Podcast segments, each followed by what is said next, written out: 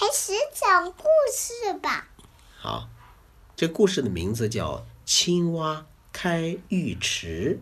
青蛙开浴池，你知道浴池是什么地方吗？不知道。就是洗澡的地方。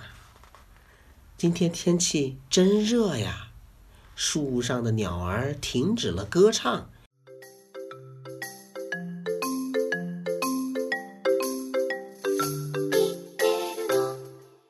小明，小明，快来听爸爸讲故事了。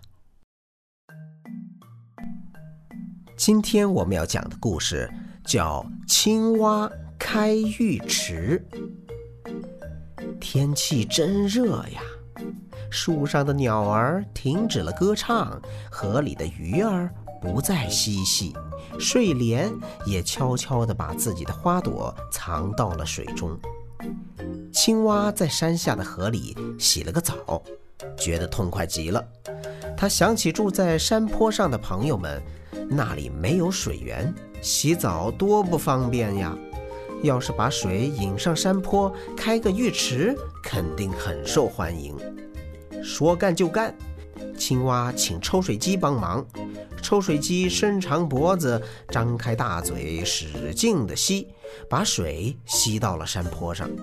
浴池很快就建成了，青蛙给它起了个名字，叫山坡浴池。山坡浴池开张了，可一个星期下来，前来洗澡的没几个。青蛙觉得很奇怪，就骑着摩托车一家一家去问。青蛙先到了大公鸡家，嘿，大公鸡正蹲在沙子上。抖动着全身的羽毛，左右翻滚。青蛙好奇地问：“大公鸡，你在干啥呢？”大公鸡说：“我在洗澡呢，这叫沙浴。”哦，大公鸡用沙子洗澡，难怪它不上浴池。青蛙小声嘀咕着，转身离开了。接着，青蛙又来到小花猫家。只见小花猫正在用舌头舔自己的皮毛。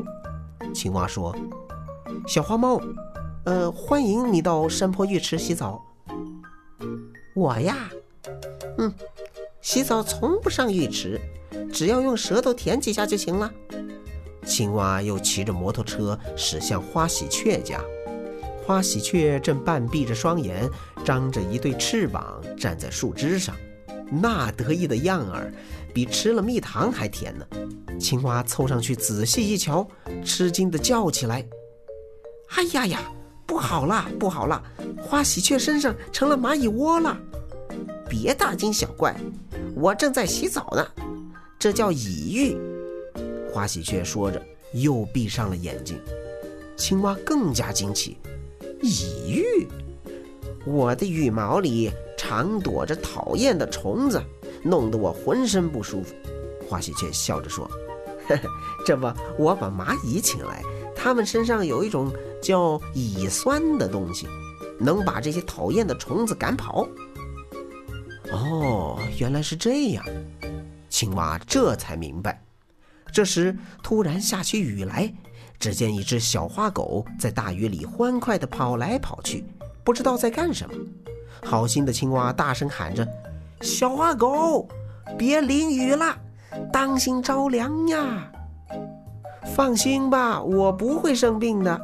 小花狗晃了晃身子，抖去毛上的雨水，说：“我这是在洗澡呢，这叫淋浴。”这时，大肥猪迎面走来，满脸愁容，一副无精打采的样子。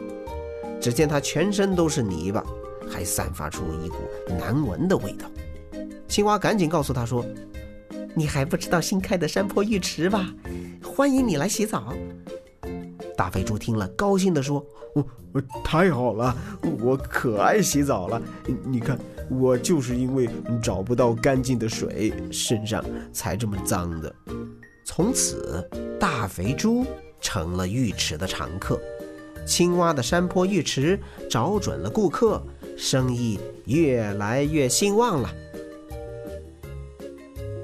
好了，今天的小故事讲完了。如果你还不会讲这个故事的话，就再听一遍吧。他用沙子来洗澡，哎，奇不奇怪呀？奇怪，那你用什么洗澡呢？我用水洗澡。对，呃，其这个公鸡它居然用沙子洗澡，然后青蛙说：“哦，大公鸡用沙子洗澡，我，难怪它不上我的浴池呢，因为浴池里都是水，是吧？”嗯，青蛙小声的嘀咕着，转身离开了。接着，青蛙又来到小花猫的家。他来到了小花猫的家，见到小花猫正在用舌头舔自己的皮毛。青蛙说：“小花猫，欢迎你到山坡浴池来洗澡哦。”小花猫，喵，嗯，我呀，洗澡从来不上浴池，只要用舌头舔几下就可以啦。哦，小花猫怎么洗澡？舔舔着洗澡。他是用舌头舔着洗。哎呀，你能不能用舌头舔着洗啊？嗯，不能，要不然你就变成小花猫去了啊！青蛙又骑着摩托车驶向了花喜鹊家。